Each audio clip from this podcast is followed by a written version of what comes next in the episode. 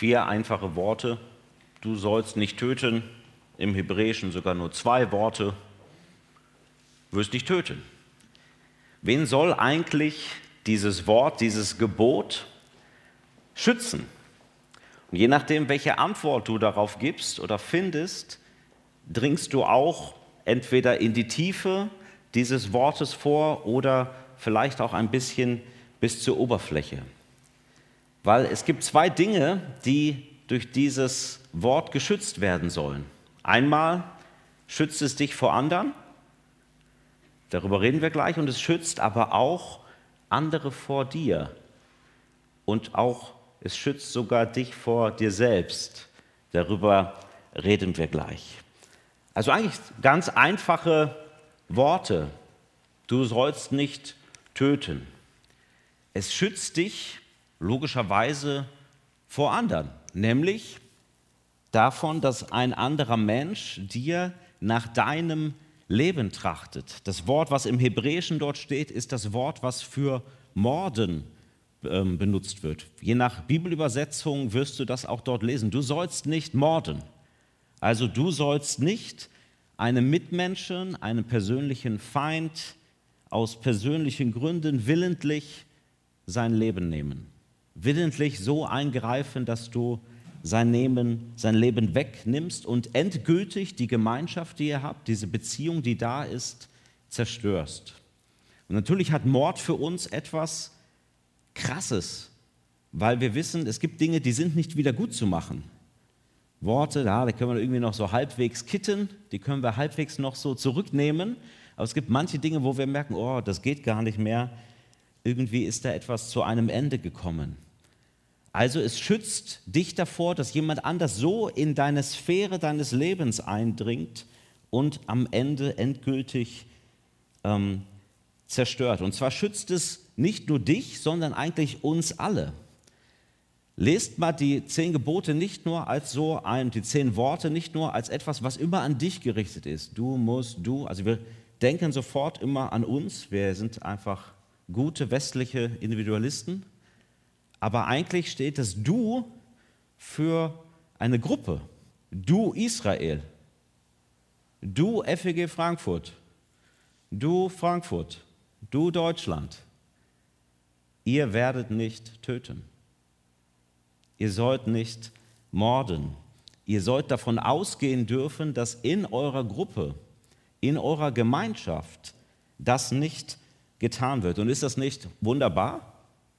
Ist es nicht wunderbar, auf die Straße zu gehen und nicht ständig irgendwo zu denken, oh, das ist eine No-Go-Area? Es ist nicht wunderbar, trotzdem durchs Bahnhofsviertel spazieren zu können, wenn ich irgendwie noch den Zug kriegen muss und nicht denke, ich fürchte um mein Leben. Ich fürchte darum, dass andere Menschen diese Grenze nicht achten. Das ist etwas Wundervolles. Da blüht eine ganze Gemeinschaft natürlich auf, wenn das so ist. Das ist eigentlich die Grundvoraussetzung für gelingendes Leben, dass wir sagen, wir wollen den anderen in seiner, mit seinem Leben, mit dem, was er bekommen hat, achten und respektieren. Und sobald du den Fernseher anmachst, weißt du, das ist keine Selbstverständlichkeit in dieser Welt. Es gibt Orte in dieser Welt, wo das nicht so ist, wo Bürgerkrieg herrscht. Nicht nur, wo irgendjemand von außen kommt und äh, ein Land bedroht, sondern wo die Leute sich gegenseitig bedrohen wo es sein kann, dass irgendjemand vor deiner Haustür steht, dich rauszerrt und Dinge mit dir macht, die einfach nur schlimm sind. Das ist Lebensrealität von vielen Menschen und wir dürfen dankbar sein, dass das bei uns nicht so ist und das, was wir tun können, auch einsetzen, dass es so bleibt oder auch an anderen Stellen zu einem Ende kommt. Also darum geht es, erstmal als Gemeinschaft zu sagen, wir achten die Grenze des anderen. Und wir werden in den nächsten Wochen ja noch über die anderen Worte sprechen und die haben eigentlich immer einen Bereich des Lebens, den sie schützen. Es wird immer ein Sonderfall genannt, also in dem Fall jetzt jemand mordet, aber es ist natürlich klar, es geht eigentlich um den gesamten Bereich. Also das heißt, wenn ich jetzt dich nicht morde, aber so zusammenschlage, dass du gerade noch so auf der Intensivstation aus dem Koma noch gerade so erwachst, dann sage ich, haha, nicht gemordet. Und es ist klar, dass das an dem Gebot total vorbeigeht. Es ist der ganze Bereich gemeint. dass Menschen heil bleiben können, dass ich ihre Unversehrtheit achte, dass ich nicht über diese Grenze hinausgehe, dass ich den anderen mit seinem Besitz, mit seinen Beziehungen, mit seinem Leben, mit seiner körperlichen Unversehrtheit achte und daraufhin arbeite. Also darum geht es, es schützt uns vor anderen. Christen haben immer wieder gefragt, auch im Laufe der Kirchengeschichte, was heißt das eigentlich generell für das Töten? Da können wir heute nicht weiter darauf eingehen. Ich glaube auch nicht, dass es die eine endgültige Antwort gibt. Das bleibt eine Spannung. Hier ist ja von Mord die Rede. Aber was ist sozusagen, wenn die Gemeinschaft in Gefahr ist, wenn vielleicht noch schlimmeres Übel droht, wenn der Verteidigungsfall da ist? Was ist dann? Und Christen haben auch ganz unterschiedliche Antworten darauf gefunden. Zum Beispiel gibt es äh, die Freikirche der Mennoniten, die dafür bekannt ist, dass sie radikale Pazifisten sind, die keine Waffe anfassen, die aber auch in vielen Konflikten dadurch angefeindet wurden und unter die Räder gekommen sind. Gleichzeitig andere, die sagen, Gewalt ist natürlich nicht gut, aber kann vielleicht ein Mittel sein, um etwas Schlimmeres zu verhindern. Es gibt da keine leichte Antwort, aber ähm, das sind die Fragen, die natürlich auch mit diesem Gebot zusammenhängen, Dinge, die, über die es sich lohnt nachzudenken, gleichzeitig aber auch die derzeit, in der Zeit zumindest, wo wir hier leben, für uns eher so eine, ähm, eine Interesse, äh, ein Interessengebiet ist. Also da können wir uns schön drüber austauschen, aber eigentlich hat niemand von uns jetzt ähm, den Gewissenskonflikt, dass er morgen in den Krieg ziehen muss, in der Regel. Das heißt, wir reden über eine Debatte, die, auf die wir eigentlich derzeit wenig Einfluss haben. Und deswegen ist es gut, dass wir, es ist generell etwas, wenn du dich sehr viel mit Dingen beschäftigst, die total interessant sind, ja, also das Weltgeschehen und die Nachrichten noch einmal dreimal umwälzt und deine Meinung auch noch hast zu dem und dem, ist alles nicht schlecht, aber wenn du dich nicht mit den Dingen beschäftigst, auf die du eigentlich Einfluss hast, dann wird das irgendwann schräg. Und Jesus zielt immer wieder im Leben von Menschen, auch in seinem Predigtsinn, auf die Dinge, wo er sagt, ja, darauf hast du doch Einfluss. Schau doch mal dahin. Und deswegen lass uns einen Schritt weitergehen. Es schützt nicht nur sozusagen vor anderen, die vielleicht dir nach dem Leben trachten, sondern es schützt auch vor uns selbst. Jesus hat in der Bergpredigt ähm, hierüber gesprochen, über diesen Vers gesprochen in den zehn Geboten, hat noch etwas dazu gesagt. Und das ist jetzt wie so eine Art Tiefendimension dieses Verses, wo er sagt, ja, schau noch mal genauer hin. Also nicht nur schützt es dich vor Angreifern, es schützt dich auch vor dir selber, damit du nicht zum Angreifer wirst und die Beziehung deiner Mitmenschen und auch deine Gottesbeziehung gefährdest. Und dann denk mir, boah, Mörder, das klingt so krass. Wer ist laut der Erzählung der Bibel der erste Mörder? Wer weiß es? Kein, ein frommer, quasi ein Gemeindekind. Kein.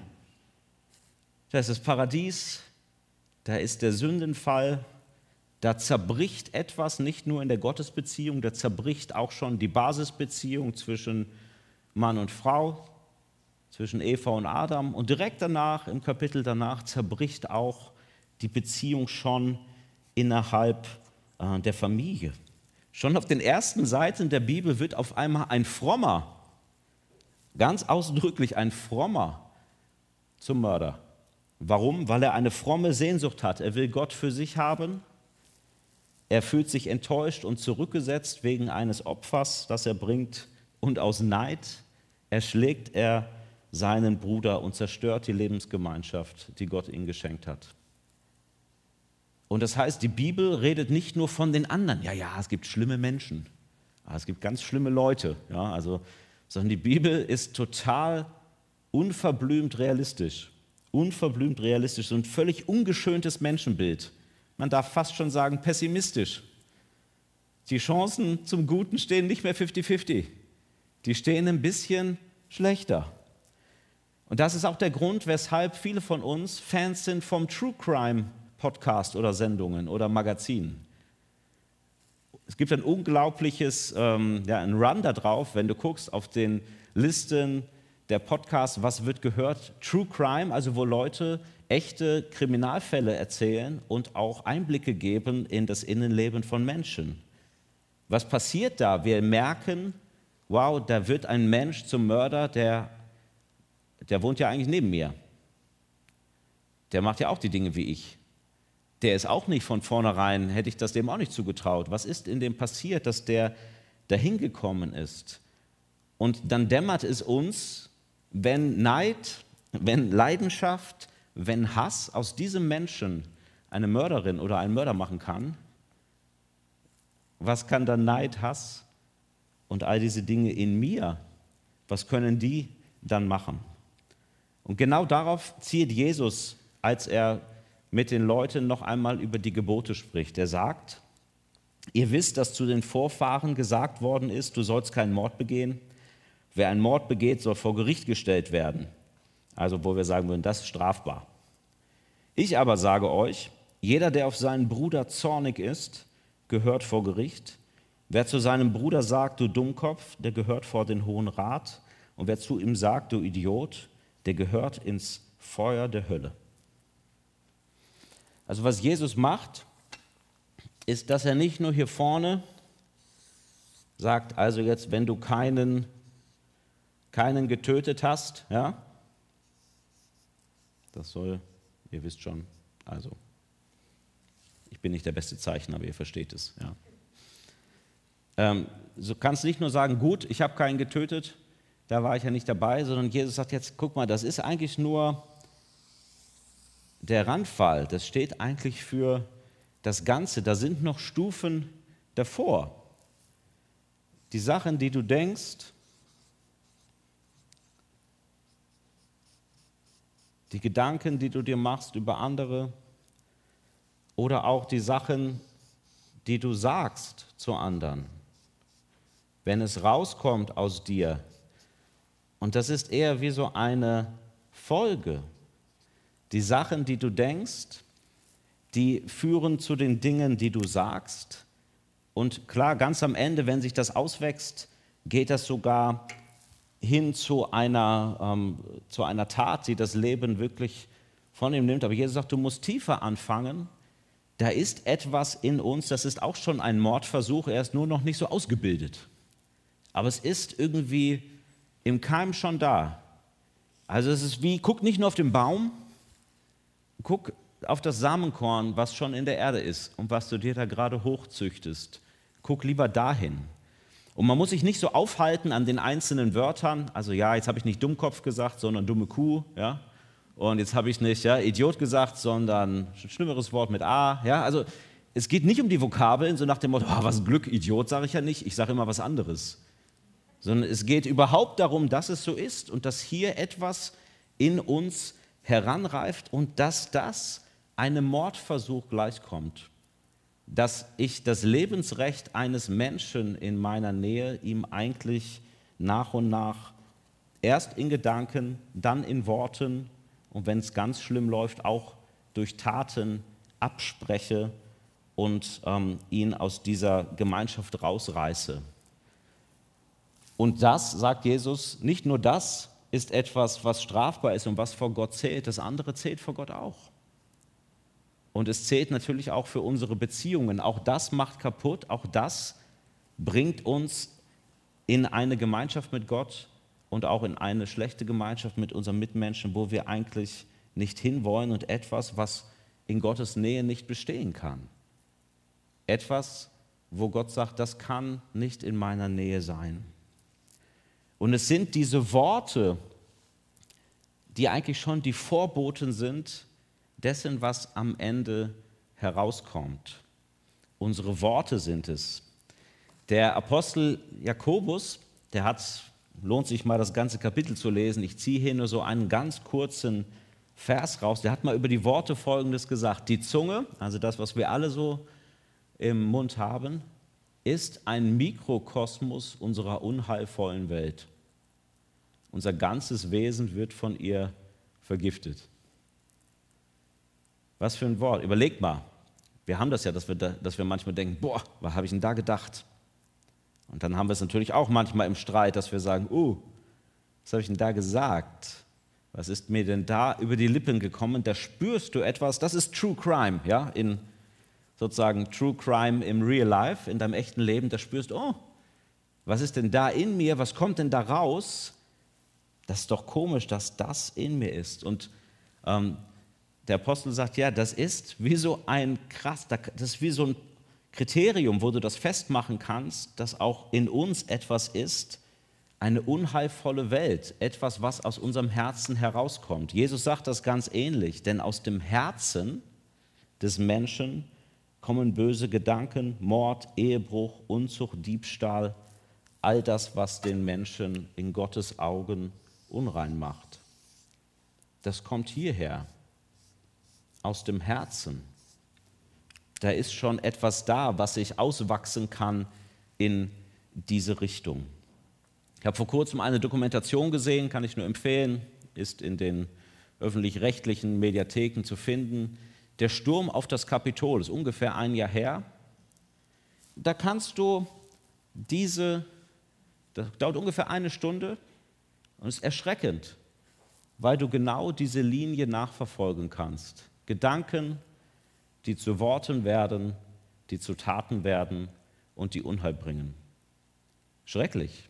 Und nicht nur bei den Leuten, wo man sagt, ja, ja, klar, es gibt schlimme Redelsführer. Wir wissen, dass Worte Macht haben. Wir denken ja, an die Propaganda vielleicht im Dritten Reich. Wir denken an die Rhetorik von äh, Machthabern auf dieser Welt.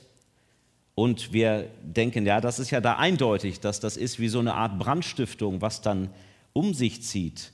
Aber es beginnt nicht erst bei den Leuten, wo das so offensichtlich ist. Das wäre auch schon wieder der, der Fall hier draußen, ja, also so wie ja, der Ex-Präsident der USA gesprochen hat, da klar, das ist natürlich hier, ne? aber so bin ich ja nicht. Aber ist es so? Ist es nicht so, wenn wir, nehmen wir mal an, wir hätten hier noch so ein bisschen geschützteren Raum, was noch nicht ganz nach außen dringt, irgendwo hier. Und genau hier, da sind unsere Chatforen genau in diesem Bereich, noch nicht so ganz offensichtlich, ja, noch ein bisschen geschützt, da sind unsere Chatforen. Und was wird in den Chatforen gesagt über einen Lauterbach? Ich kann es euch sagen. So einen Irren muss man doch zwangseinweisen. Franz W. Gleich erschießen. Das ist meine Meinung. Früher man hätte man sie alle in die, in die Gaskammer geschickt. Das wird gesagt hier. Und nicht nur von Leuten, die alt sind. Wir haben einen Fall auf der Schule meiner Tochter, vierte Klasse, WhatsApp-Gruppe, wo die Eltern, ja, eine private Gruppe, wo die Schüler selber geschrieben haben, wo sie sich solche Dinge geschrieben haben, dass man sagt, man muss diese Gruppe zumachen. Da ist etwas im Menschen. Nicht erst, wenn du Macht hast, sondern sobald du beginnst, dich mit anderen zu interagieren, da ist etwas in dir, das ist verdreht. Da ist etwas in dir, was dich über den anderen stellen lässt. Da ist etwas in uns, was das ausgebiert, wenn wir es zulassen. Und deswegen sagt Jesus, guck nicht nur dahin, guck hierhin. Guck in dein Herz und lass dir ein neues Herz schenken. Wie könnte dieser Lebensgrundsatz aussehen, wenn wir sagen, du sollst nicht töten? Und damit ist dieser ganze Bereich gemeint und nicht nur dieser Sonderfall und auch das, was Jesus sagt. Wenn ich mit Jesu Hilfe Hass und Zorn bei mir und anderen entgegentrete, auf meine Worte achte und mein Herz von Gott verwandeln lasse, dann hat das gute Folgen für alle und ehrt Gott. Aber da steckt auch etwas drin, nämlich ich muss auch mein Herz verwandeln lassen. Wenn ich einfach äh, auslebe, was in mir ist, dann kommt eben nicht das raus, was ich mir eigentlich für mich selbst und für andere wünsche. Und das heißt, wenn du sagst, ich möchte anders leben, ich möchte von der Kraft Gottes her leben, dann kannst du sagen, okay, ich will für andere leben, anstatt gegen sie für andere leben, anstatt gegen sie durch Christus. Wir können leider nicht darauf eingehen, wenn ihr weiterlest bei diesem Kapitel in Matthäus 5, da erzählt Jesus eine kurze Geschichte, die erzähle ich euch auch. Da sagt er, also nicht nur, dass du keinen Hass haben sollst, pass auf dein eigenes Herz auf, ja, dass das nicht so ne, übermäßig wird. Jesus ist sogar noch krasser, der sagt, stell dir vor, du gehst hier in den Gottesdienst und im Gottesdienst fällt dir auf, dass jemand anders Hass gegen dich hat. Sogar unberechtigt. Ja? Jemand anders hat unberechtigten Hass gegen dich.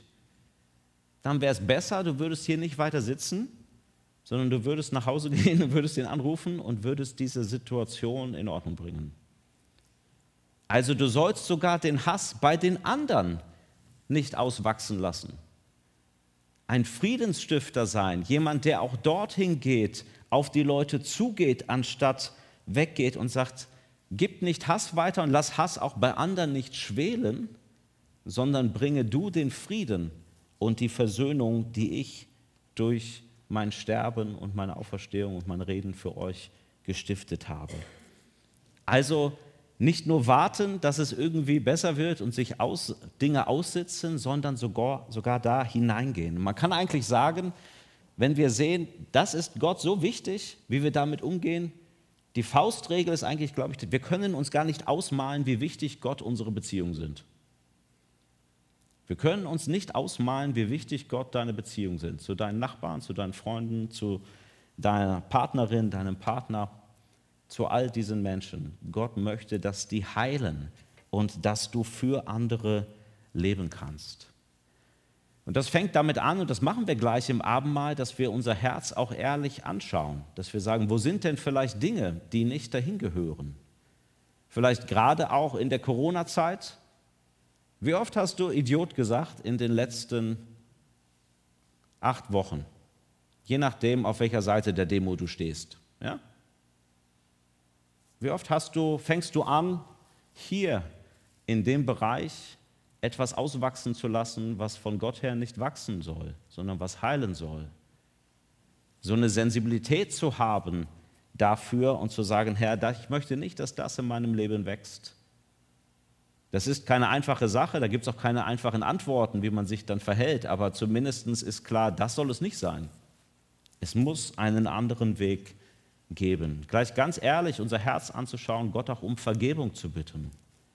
Und dann etwas anderes teilen zu können. Christen sind nicht die Leute, die einfach ein anderes Herz haben. Sind einfach besser drauf. Einfach besser ja? Äh, in sich. Denk nochmal dran, der erste äh, Mörder der Bibel war quasi ein Gemeindekind. Ja? Also darum geht es nicht, dass unser Herz einfach von per se anders ist, sondern dass unser Herz verwandelt wird, weil wir den kennen, der allen Hass ausgehalten hat. Weil es einen Gott gibt, der den ganzen Hass und den ganzen Müll dieser Welt auf sich genommen hat, an seinem Leib ertragen hat und noch für die Menschen, die ihn ans Kreuz geschlagen haben, der sogar noch im Ernstfall am äußersten Rand gesagt hat, vergib ihnen, denn sie wissen nicht, was sie tun der sogar hier ähm, nicht dem Hass Raum gegeben hat im Ernstfall. Diesem Gott folgen wir. Und dieser Gott hat für uns etwas anderes vorbereitet, nämlich dass wir selber ein neues Herz bekommen können. Dass wir selber hier einen neuen Weg geben können, weil Christus in unserem Herzen ist, wenn wir ihn hineinlassen, wenn wir ihn um Vergebung bitten, wenn wir seine Auferstehungskraft an uns haben wollen und die Bibel sagt, aus einem Herzen, in dem Christus wohnt, da gehen Ströme des lebendigen Wassers aus. Lebendig. Aus dem alten Herzen, da kommen Sachen raus, die am Ende Tod bringen, im Kleinen und im Großen. Und aus dem neuen Herzen, da kommt Leben, weil Christus in der Mitte ist und weil er unser Denken, unser Reden und auch unser Handeln prägt. Das wollen wir zusammen gleich auch im Abendmahl feiern, zu sagen, wir können an diese Lebensquelle, die Christus für uns ist, rankommen, uns von ihm verändern lassen und dann kannst du nur durch ihn ein Mensch werden, bei dem das von innen nach außen gehen kann, weil Christus unser Herz verändert und uns gerettet hat. Amen. Wir singen gemeinsam und das ist eine Einladung. Ich lade euch ein, aufzustehen. Das ist zu sagen, Herr, ich bin hier und ich möchte genau das haben. Ein neues Herz. Will nicht mein altes Herz behalten, nicht meinen Groll und die Sachen, die da drin sind, sondern will, dass du es verwandelst. Wir stehen auf und wir singen, Herr, ich komme zu dir.